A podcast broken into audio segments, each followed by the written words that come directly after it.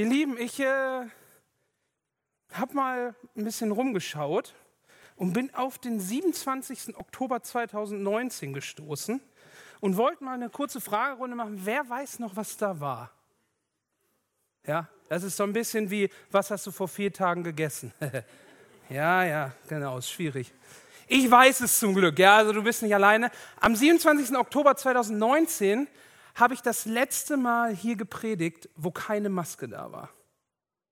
Das war, da durfte ich hier sein und es war so ein bisschen offiziell, da könnte jemand kommen, der vielleicht hier angestellt wird, könntest du mal vorpredigen, damit wir schauen, ob du reden kannst, ja. Ich habe bis heute durchgehalten und darf ja jetzt die Predigtserie abschließen, die wir haben, ja, unsere Predigtserie und Gott sprach. Ja, wir haben festgestellt in den letzten drei Predigten, dass wir ähm, Menschen eine Rolle haben im Reich Gottes. Ja, Reich Gottes ist, kann auch für Leute, also wenn du das nicht kennst, das kann auch echt schwierig klingen. Ja, das, das, das hat Konnotationen. Aber Reich Gottes bedeutet einfach, Jesus ist gekommen und hat ein neues Zeitalter angebrochen. Ja. Und das nennt die Bibel das Reich Gottes. Und wir haben dort verschiedene Rollen als Menschen. Wir haben von Nico gehört, dass wir Anbeter sein sollen. Ja, wir sind Anbeter Gottes. Wir haben von Josa gehört, dass wir Beziehung leben sollen. Ja, wir sind als Mann und Frau geschaffen in Beziehung, aber darüber hinaus sind wir in Beziehung mit Gott und in Beziehung mit den Menschen. Das ist eine weitere Rolle, die wir haben. Dann sind wir als Ebenbild Gottes geschaffen, okay? Ebenbild. Ja, der Spiegel. Gott scheint auf dich und du scheinst die Werte Gottes in diese Welt. Sei ein Zeuge für die Maßstäbe, die Werte, für das, was Gott alles heute vorhat. Ja, und heute sind wir im vierten Teil. Und da ist ja ein bisschen die Frage, liegt nah, was ist der vierte Teil? Ja, und wenn du zuhörst, dann wirst du am Ende mit mir herausfinden, was der vierte Teil ist. Bevor wir aber darüber sprechen und ich euch diese Lösung des Rätsels gebe, möchte ich mal in unseren Startvers gehen, den wir für diese Predigtserie immer wieder ausgewählt haben. Und das ist 1. Mose 2, 26 bis 31. Ich habe den euch auch einmal mitgebracht und wir lesen den einmal gemeinsam. Da sprach Gott, wir wollen Menschen schaffen nach unserem Bild, die uns ähnlich sind. Sie sollen über die Fische im Meer, die Vögel am Himmel, über alles Vieh, die wilden Tiere und über alle Kriechtiere herrschen. So schuf Gott die Menschen nach seinem Bild, nach dem Bild Gottes schuf er sie. Als Mann und Frau schuf er sie. Und Gott segnete sie und gab ihnen den Auftrag, seid fruchtbar und vermehrt euch, bevölkert die Erde und nehmt sie in Besitz, herrscht über die Fische im Meer, die Vögel in der Luft und über alle Tiere auf der Erde. Und Gott sprach, seht her, ich habe euch die samentragenden Pflanzen auf der Erde gegeben und die samentragenden Früchte der Bäume als Nahrung gegeben. Allen Tieren und Vögeln aber habe ich Gras und alle anderen grünen Pflanzen als Nahrung zugewiesen. Und so geschah es. Danach betrachtete Gott alles, was er geschaffen hatte, und er sah, dass es sehr gut war. Und es wurde Abend und Morgen der sechste Tag. Ja, und Gott sprach also, und die Welt entstand. Wenn du deine Bibel nimmst und mal ganz vorne anfängst, dann wirst du immer wieder darauf stoßen, dass Gott gesprochen hat und etwas entstand. Ja, er hat Lebensräume geschaffen, ja. Er hat Tag und Nacht geschaffen, er hat sie befüllt mit Sonne, Mond und Sterne. Er hat weitere Lebens, er hat Himmel und also Himmel und Wasser oder Erde und Wasser geschaffen und er hat Tiere zu Land und Tiere zu Wasser geschaffen. Er hat einen Lebensraum kreiert und er hat ihn befüllt. Und er hat Erde und Pflanzen geschaffen und da kommen wir ins Spiel, wir Menschen. Und wenn man sich diesen Abschnitt anguckt, dann merkt man, irgendwie ist der Mensch ganz besonders, ja? Der Mensch hat irgendwie eine besondere Rolle. Hier wird so ein bisschen das Wort herrschen genommen und zu Recht kann es sich aufschrecken lassen, weil herrschen, das ist etwas, was äh, noch nie gut war, ja? Aus unserer heutigen Sicht. Damals bedeutet das aber, dass der Mensch als Krone der Schöpfung, als Ebenbild Gottes einen Auftrag hat, gut umzugehen mit seiner Umwelt, mit seinen Lebensräumen. Das, was Gott ihm gegeben hat. Da, wo Gott ihn reingesetzt hat, hat er einen Auftrag, den nur er erfüllen kann, als Ebenbild Gottes in der Beziehung mit Gott. Ausgewählt, auserwählt, um hier auf dieser Erde zu dienen. Und das ist ah, das, ist, das gibt dem Menschen Wert. Ja, wir könnten jetzt hier, ich könnte jetzt hier abbrechen, wir könnten eine Predigtserie starten über den Wert des Menschen, wir könnten hier eine Predigtserie starten, wie wir gut mit der Welt umgehen. Also da steckt so viel drin. Aber wir sind heute in unserer Predigtserie und wir wollen wissen, was der vierte Teil ist. Und deswegen ist es immer gut, auch mal ein bisschen quer zu gucken, was sagt die Bibel noch. Und wir haben hier einen Schöpfungsbericht, so heißt es. Und der wird in 1. Mose 2, also ein Kapitel weiter, noch mal ein bisschen mehr aufgedröselt. Also ihr müsst euch vorstellen, wir haben im ersten Kapitel von diesem Mosebuch haben wir so die Gesamtschöpfung und dann kommen wir ins zweite Kapitel und da gibt es noch mal einen genaueren Spotlight auf den Menschen und wie das eigentlich so mit dem Menschen war. Und da habe ich einen Vers mitgebracht, der ist für heute sehr, sehr entscheidend. 1. Mose 2, Vers 15.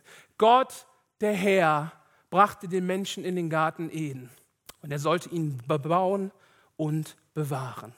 Er sollte ihn bebauen und bewahren.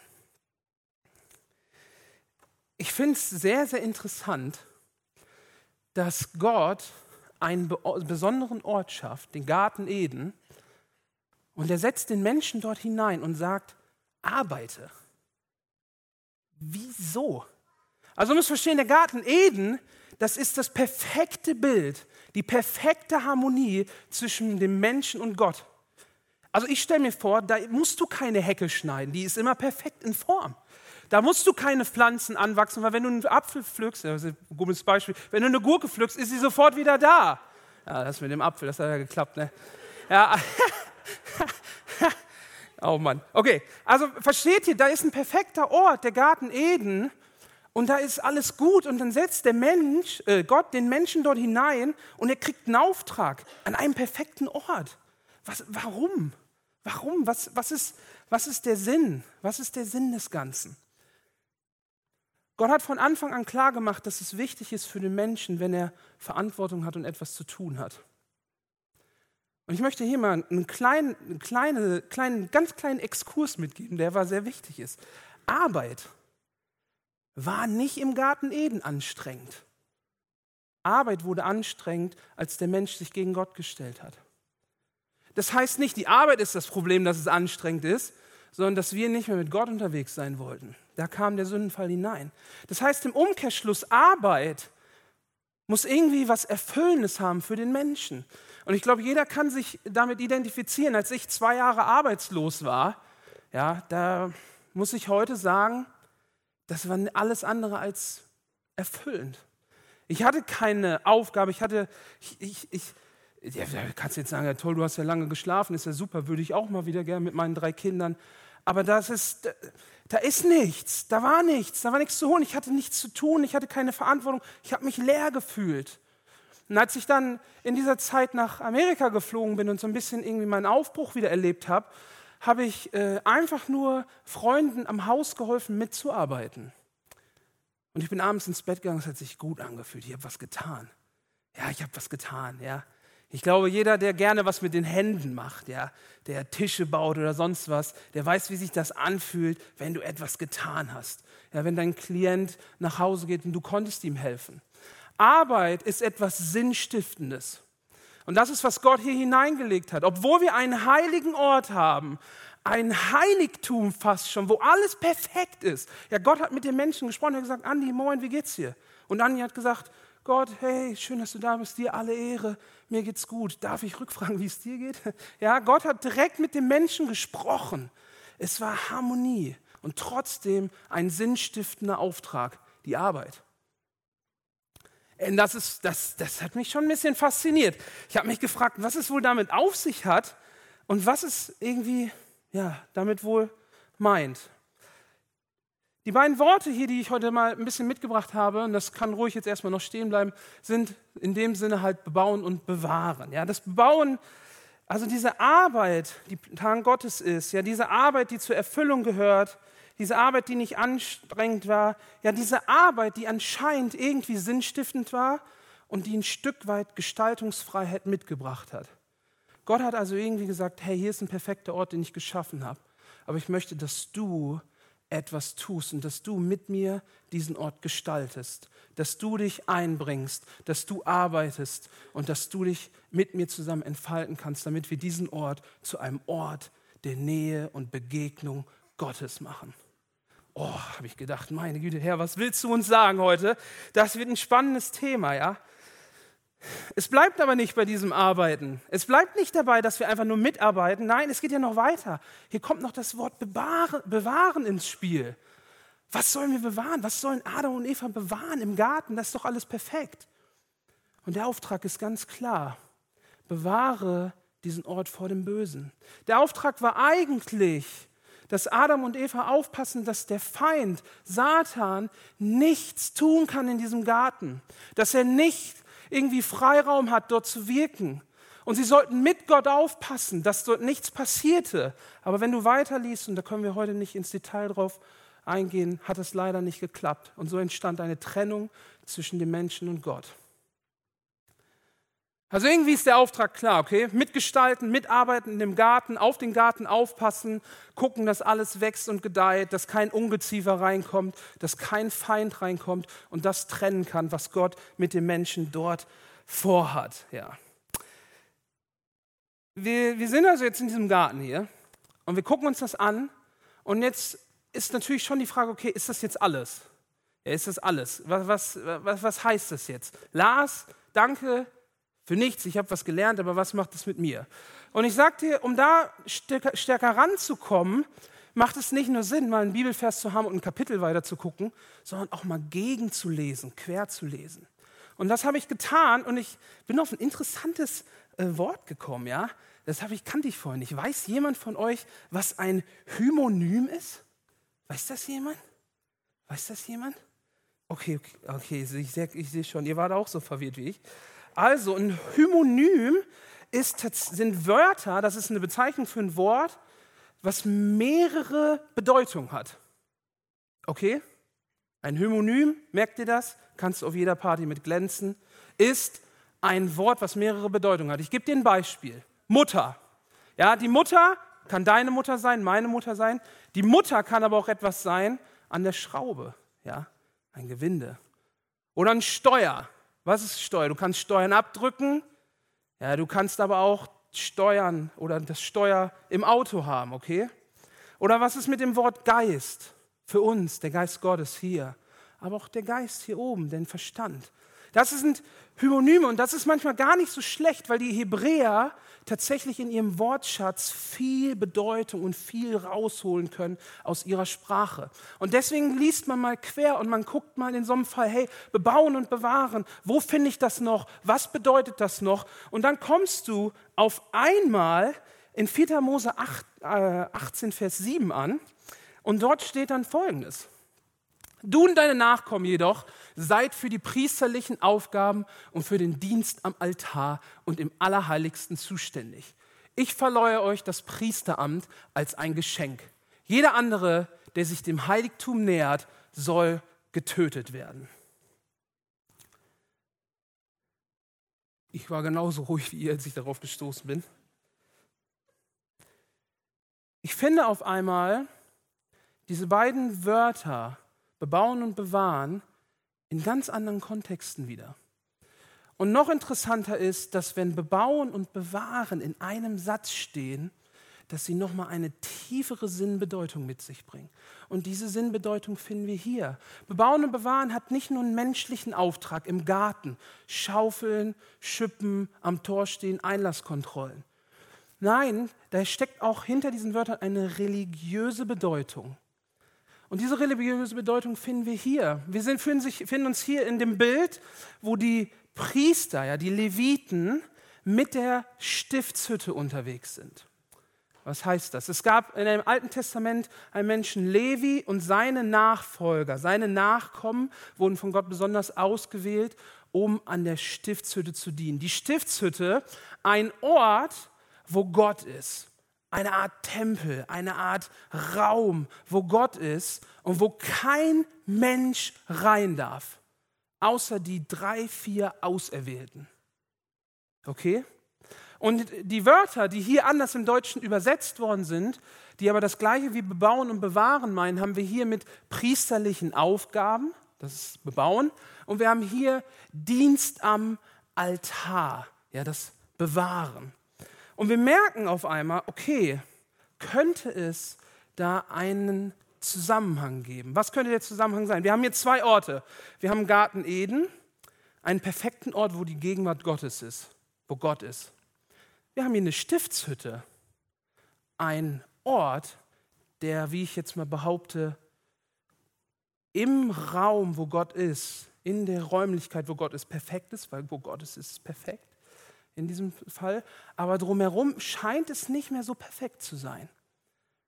Und wir merken, dass hier irgendwie, ja, was klar gemacht werden möchte. Beim Bebauen und beim Bewahren geht es nicht nur um körperliche Arbeit, sondern es geht um was Geistliches. Es geht um geistliche Arbeit. So wie die Menschen, so wie Adam und Eva im Garten dienen sollten Gott als Stellvertreter auf dieser Erde im perfekten Garten, ja, wie sie da bebauen und bewahren sollten, Gott dienen sollten, ihre Aufgaben nachgehen sollten, ihren Pflichten nachgehen sollten, in der Nähe, mit der Nähe Gottes im Einklang, so sollen die Priester am Altar, wo Gottes Gegenwart ist, ihre Pflichten und Aufgaben tun und so in einer gewissen abgespeckten Form mitgestalten durch Zeremonien, durch religiöse Aufträge, durch Regeln, die Gott ihnen mitgegeben hat.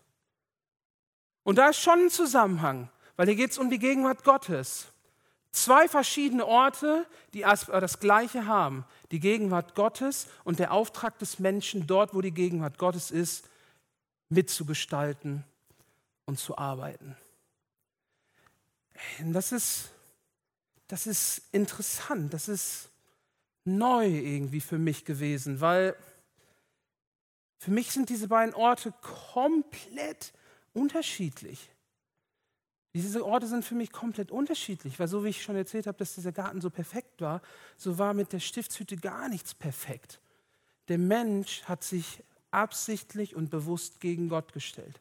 Er hat gesagt, hey, ich esse von dem Apfel, ja, jetzt sind wir bei dem Apfel im Garten Eden. Ich entscheide mich, das zu tun, was ich nicht tun sollte. Gott hat den Menschen aus dem Garten verbannt, aus seiner Nähe, weil der Mensch gesündigt hat und nicht mehr rein war. Und somit konnte der Mensch nicht mehr in die Nähe Gottes kommen, aber Gott wollte trotzdem mit seinem Volk sein und deswegen baute er diese Stiftshütte und sagte, hier in dieser Hütte bin ich, dass ihr irgendwie noch mit mir interagieren könnt. Ja, aber da ihr nicht perfekt seid und da ihr nicht zu mir kommen könnt, weil ihr nicht Gott seid. Ja, der Mensch, wenn er zu Gott kommt, in diesem Fall, das war keine gute Idee, weil die Herrlichkeit Gottes so stark war, dass der Mensch es nicht überlebt hätte.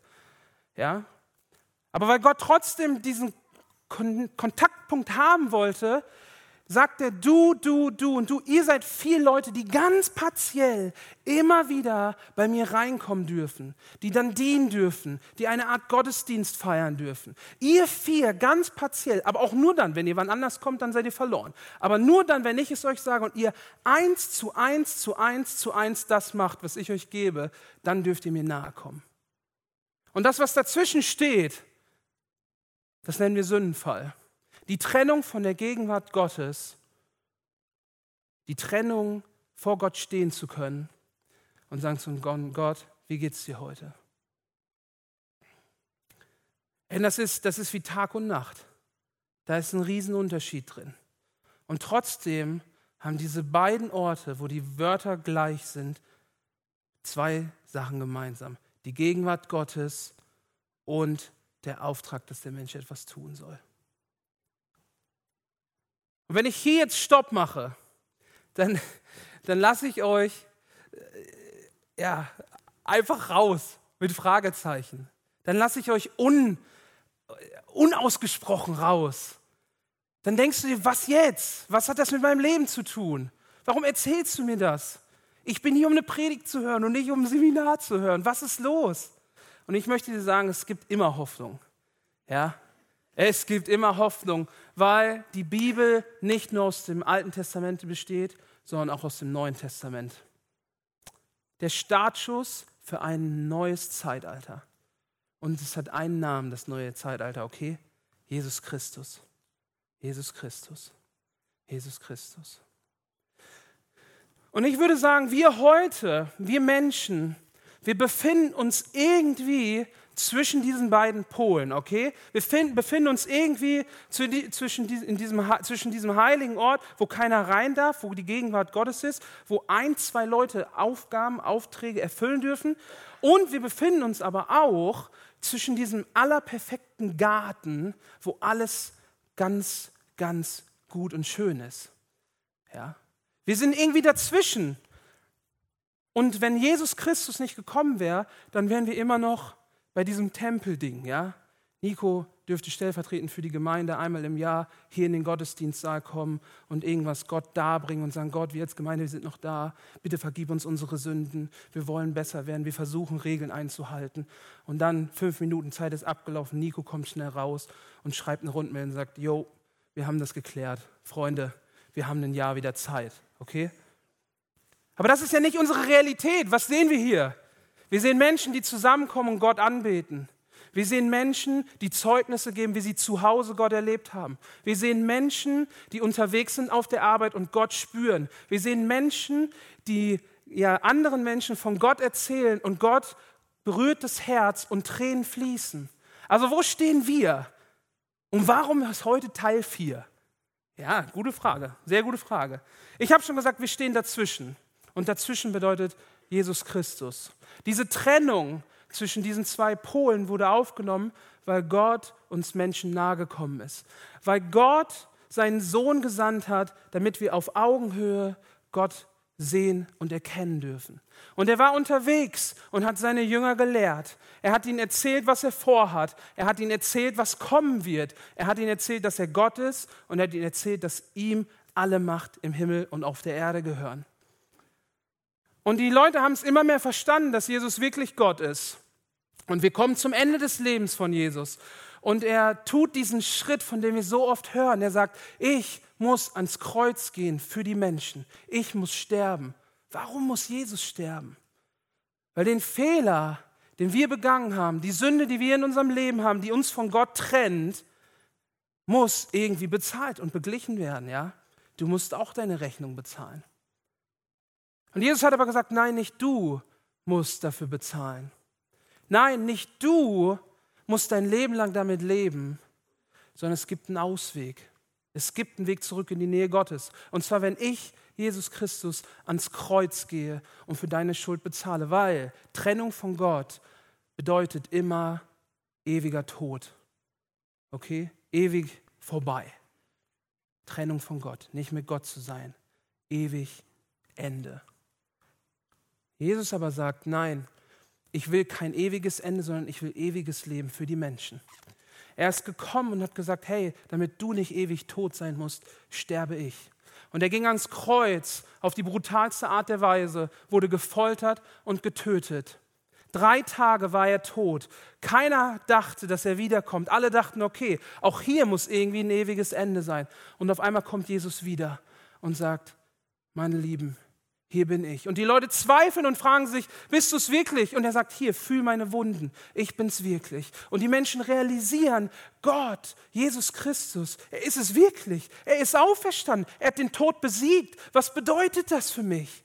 Es bedeutet, dass wer an Gott glaubt und glaubt, dass er Christus ist, wer der König ist und dass er alles getan hat, dann wird man ewig leben. Wenn man sagt, ja Gott, ich bin nicht perfekt und ich verdiene Gottes Nähe nicht, aber ich verdiene auch irgendwie deine Gnade nicht, aber ich möchte sie annehmen, weil du sie mir schenkst. Dann kommt Wiederherstellung zwischen dem Menschen und Gott, stellvertretend durch den Tod von Jesus. Denn das ist, was einige hier erleben und erlebt haben, mit Gott unterwegs zu sein, zu sagen, Gott, ich bin schwach, ich kann es nicht. Gott, ich bin alleine, ich brauche Vergebung. Gott, ich, ich, ich bin nicht perfekt, ich mache Fehler. Gott, ich sehe es ein, dass ich irgendwie gegen dich lebe, dass ich nicht mit dir lebe. Ja, die Bibel sagt auch rebellieren, ja, dass ich gegen Gott aufständig zu zeigen. Gott, ich will das nicht mehr. Hier, komm in mein Leben, vergib mir meine Schuld. Danke, dass du gestorben bist und dass du wieder auferstanden bist.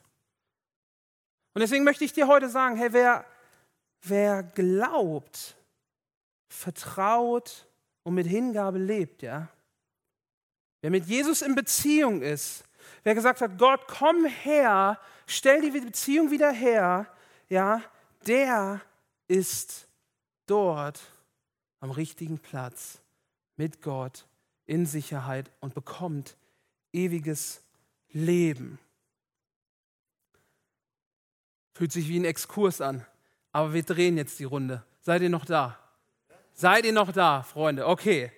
Okay, wir stehen also in dieser Situation zwischen perfektem Garten und Stiftshütte, ja? Irgendwie alle können hin, keiner kann hin und jetzt kommt Jesus, macht uns frei von unserer Schuld und wir haben Zugang zu Gott. Und da hört es nicht auf, weil der Plan geht noch weiter. Jesus sagt, ich muss noch mal zum Vater gehen, ich muss noch mal einen kurzen Break oder eine Wartezeit einlegen. Aber damit ihr nicht alleine seid, damit ihr wirklich wisst, dass Gott wieder mit euch ist, schenke ich euch den Heiligen Geist. Und er kündigt es an. Er sagt, hey, ich werde auffahren und ihr könnt nicht mehr mit mir rumlaufen. Ihr könnt mir nicht mehr zum Hallo sagen, auf die Schulter klopfen. Wir können uns nicht die Hand schütteln. Das funktioniert nicht mehr, weil ich nicht mehr da bin vorübergehend. Aber damit du weißt, dass Gott wirklich noch hier ist, schenke ich dir die Gegenwart Gottes, die Nähe Gottes, den Heiligen Geist, den Tröster. Und so passiert es. So passiert es in der Apostelgeschichte. So wie Jesus es vorgesagt hat. Ja, Apostelgeschichte 2. Müsst ihr mal lesen. Da kommt der Heilige Geist auf die Menschen und sie spüren, da ist was. Das kannst du nicht erklären. Das kannst du nicht wissenschaftlich beschreiben. Das spüren die Leute in ihrem Herzen. 3000 Menschen. Und Petrus, ein Jünger Jesus, steht auf und erklärt, was hier passiert. Und die Leute begreifen, okay, das, was hier gerade passiert, das ist Nähe Gottes. Das ist Gegenwart Gottes. Das ist heilig. Und ab diesem Zeitpunkt ist es klar, wer an Gott glaubt und mit ihm unterwegs ist, wer die Vergebung von Jesus Christus annimmt, bekommt den Heiligen Geist als Stellvertreter und zu wissen, dass Gott mit dir ist und mit uns ist. Glaubst du das? Es ist die Frage. Falls du es nicht glaubst, ist es kein Problem.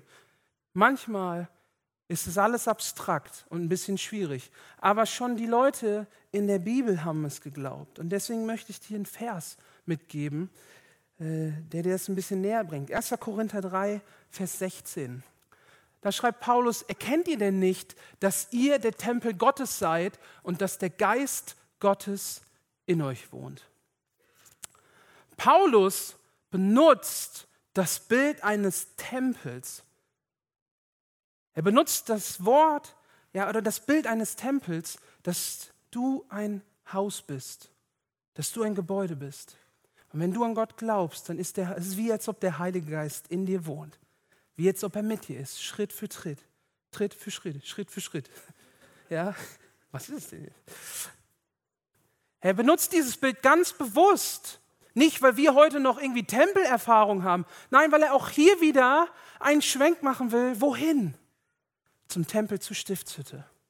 Weil er sagen möchte, hier, der Tempel, dieser Tempelort, dieses Heiligtum, diese Stiftshütte, da wo Gottes Gegenwart war, wo keiner ran durfte, das kennst du noch, oder?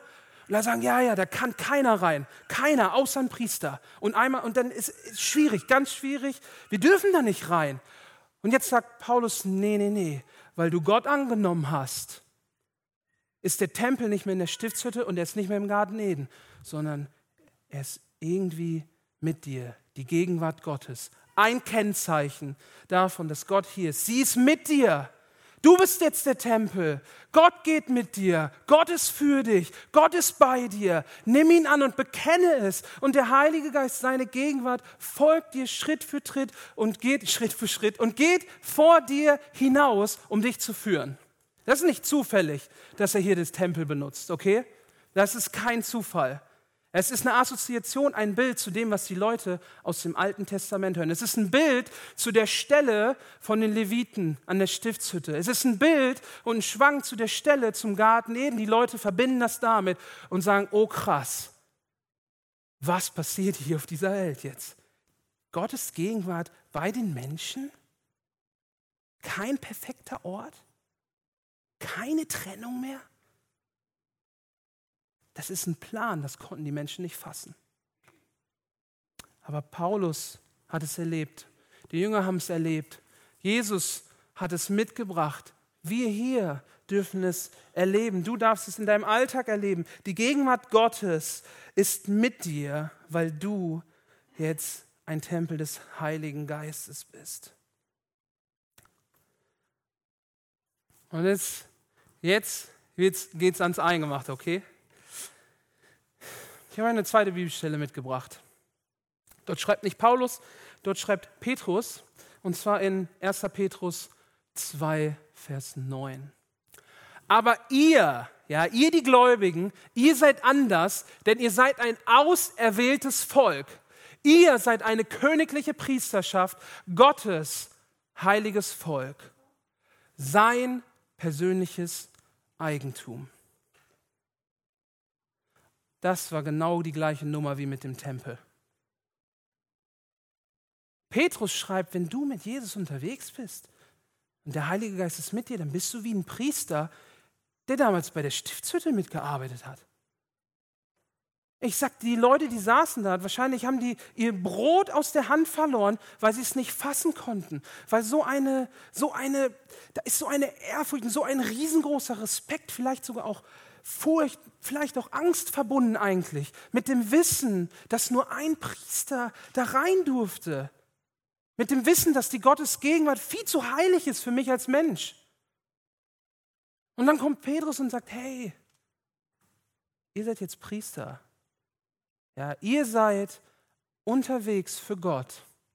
Da, wo ihr seid, dürft ihr in den Dienst Gottes treten. Da, wo ihr seid, dürft ihr Aufgaben für Gott übernehmen. Da, wo ihr seid, da möchte ich dich haben, dass du Gottes Gegenwart suchst und sie bewahrst. Und auf einmal schließt sich ein Bild, okay? Auf einmal schließt sich ein Bild. Wir haben den perfekten Garten, wo alles abgetrennt wurde, weil der Mensch sich gegen Gott entschieden hat. Wir haben auf einmal die Stiftshütte. Gottes Gegenwart trotzdem noch auf dieser Erde, wo nur Auserwählte rein können. Und jetzt stehen wir heute in dieser Zwischenzeit und durch Jesus Christus dürfen wir, egal wo wir sind, egal was wir tun, Gottes Gegenwart erleben und für ihn Aufgaben tun. Ja, ihn dienen, für ihn da sein. Es ist kein besonderer Ort mehr notwendig. Okay?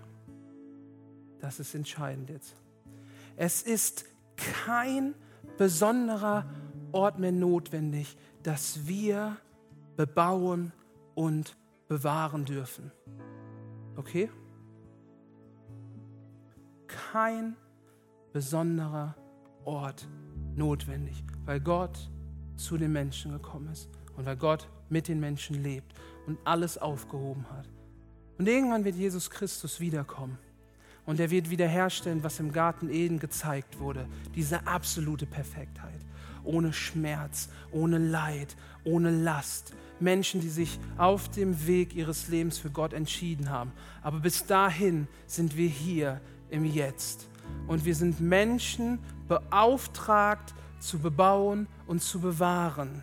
Wir sind Menschen, die mitgestalten dürfen und Gottes Gegenwart suchen sollen. Wir sind Menschen, die kreativ werden sollen und Gott anbeten sollen. Wir sind Menschen, die dienen und Gott lieben. Okay? Wenn du heute hier bist, kannst du nicht anders als Folgendes zu hören.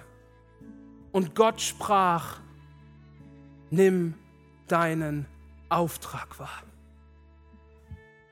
Dein Auftrag ist es, da wo Gott ist. Dein Auftrag ist es, da wo Gott ist, ihm zu dienen. Dein Auftrag ist es, da wo Gott ist, mitzugestalten. Dein Auftrag ist es, da wo Menschen sich treffen, einander zu lieben. Dein Auftrag ist es, hier auf dieser Erde einen Unterschied zu machen, weil du Jesus Christus kennst. Und du kannst dir gewiss sein, bei deinem Auftrag, die Gegenwart Gottes ist dabei weil Gott Menschen berühren möchte. Weil Gott Menschen berühren möchte, die ihn noch nicht kennen, weil er Freiheit schenken möchte, weil er Frieden schenken möchte, weil er wiederherstellen möchte. Dein und mein Auftrag ist es, mitzugestalten, kreativ zu werden, zu dienen und dabei Gottes Gegenwart zu suchen, ihn zu anbeten und ihn zu lieben. Das heißt, es gibt keine Ausreden mehr, okay? Es gibt keine Ausrede mehr. Wenn ich da mal im Garten bin, wo seine Gegenwart ist, da helfe ich dann auch mit, da schneide ich die Hecke. Und es gibt auch keine Ausrede mehr zu sagen, ja, Mensch, der Pastor Lars, der hat ja auch studiert und der darf das, der, der ist ja auch heilig und rein und der darf das ja alles und deswegen ist das gut. Nee, nee, nee. Sorry, keine Ausreden. No excuses, okay? Da, wo du bist, hast du einen Auftrag, dein Leben, deine Lebensräume mitzugestalten. Okay, ich möchte es praktisch machen für dich. Ich möchte dir ein Bild mitgeben, damit du es dir vorstellen kannst und damit du damit in die Woche gehen kannst. Wir als Menschen schaffen immer wieder Begegnungsflächen. Wir schaffen Begegnungsflächen im Miteinander, ja, wo Menschen gehört werden, Menschen gesehen werden, wo ich gehört werde. Wenn ich nach Hause komme und meine Frau frage, wie geht's dir, dann habe ich einen Lebensraum geschaffen, eine Begegnungsfläche, wo wir interagieren. Wir als Menschen schaffen aber auch hier sonntags eine Begegnungsfläche, einen Lebensraum, wo Menschen kommen können und in Gemeinschaft Gott erleben können. Wo Menschen kommen können, wenn sie Fragen haben. Wo Menschen kommen können, wenn sie Gott suchen.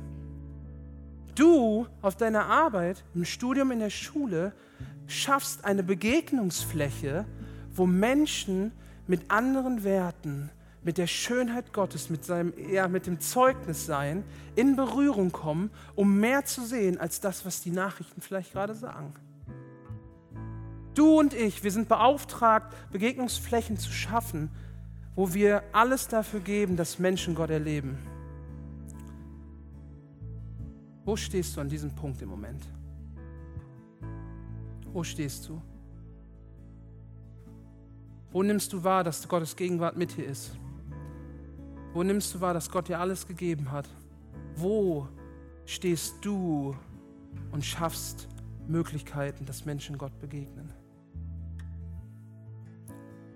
Wo bringst du dich hier in der Gemeinde ein? Wo gestaltest du Gemeinde mit?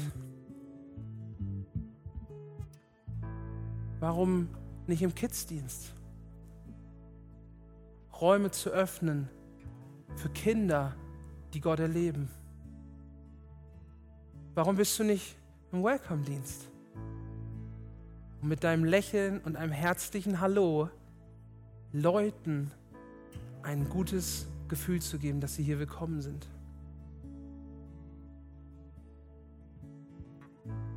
Wo bist du auf deiner Arbeit und gehörst nicht zu der Gruppe, die schlecht redet über den einen Kollegen, sondern du schaffst eine Begegnungsfläche, indem du zum Kollegen hingehst. Es ist nicht einfach, aber Gott ist mit dir. Seine Gegenwart ist mit dir. Und du hast einen Auftrag. Du hast einen Auftrag, Leben zu gestalten. Für dich und für Menschen. Wo stehst du in dem Ganzen? Es gibt keine Ausreden mehr. Die Gegenwart Gottes ist hier und wir haben einen Auftrag. Immer da, wo Gegenwart Gottes ist, ist ein Auftrag.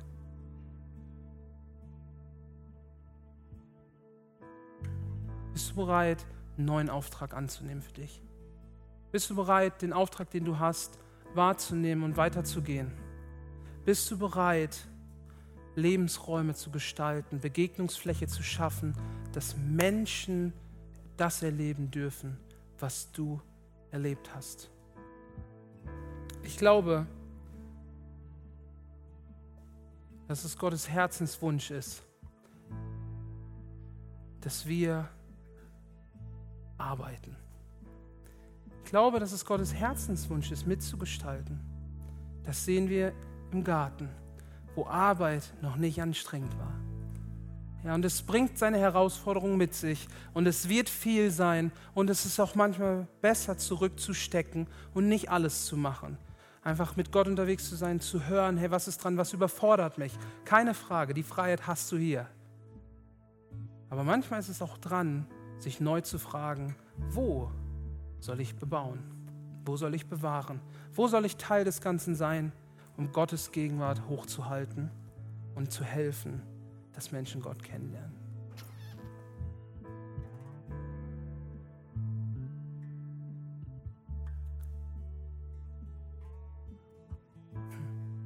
Gott ist gut.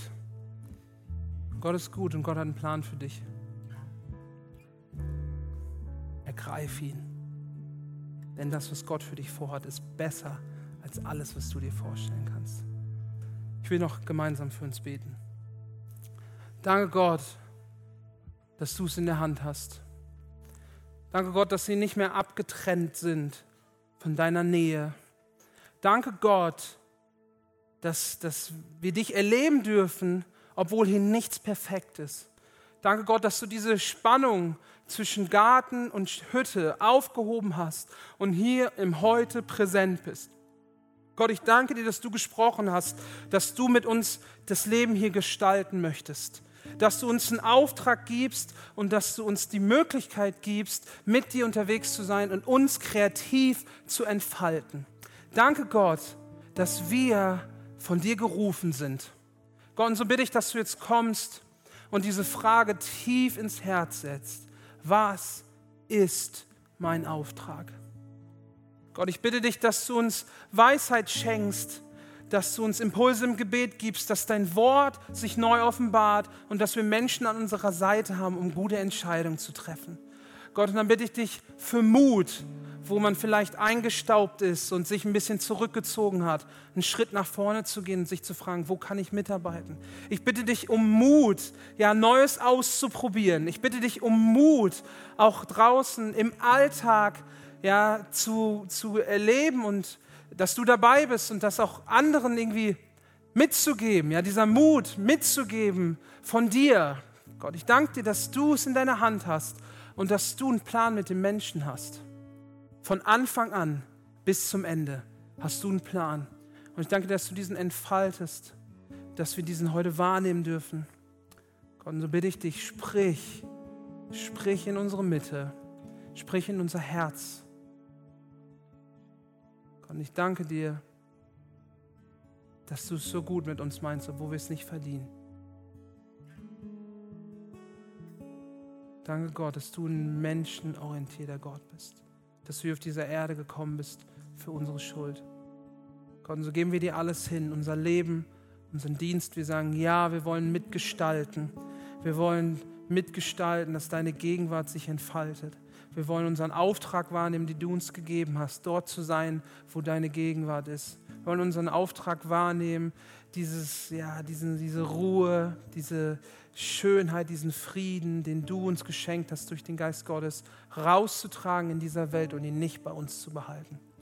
Danke Gott, dass du König bist und dass du es in der Hand hast. Halleluja.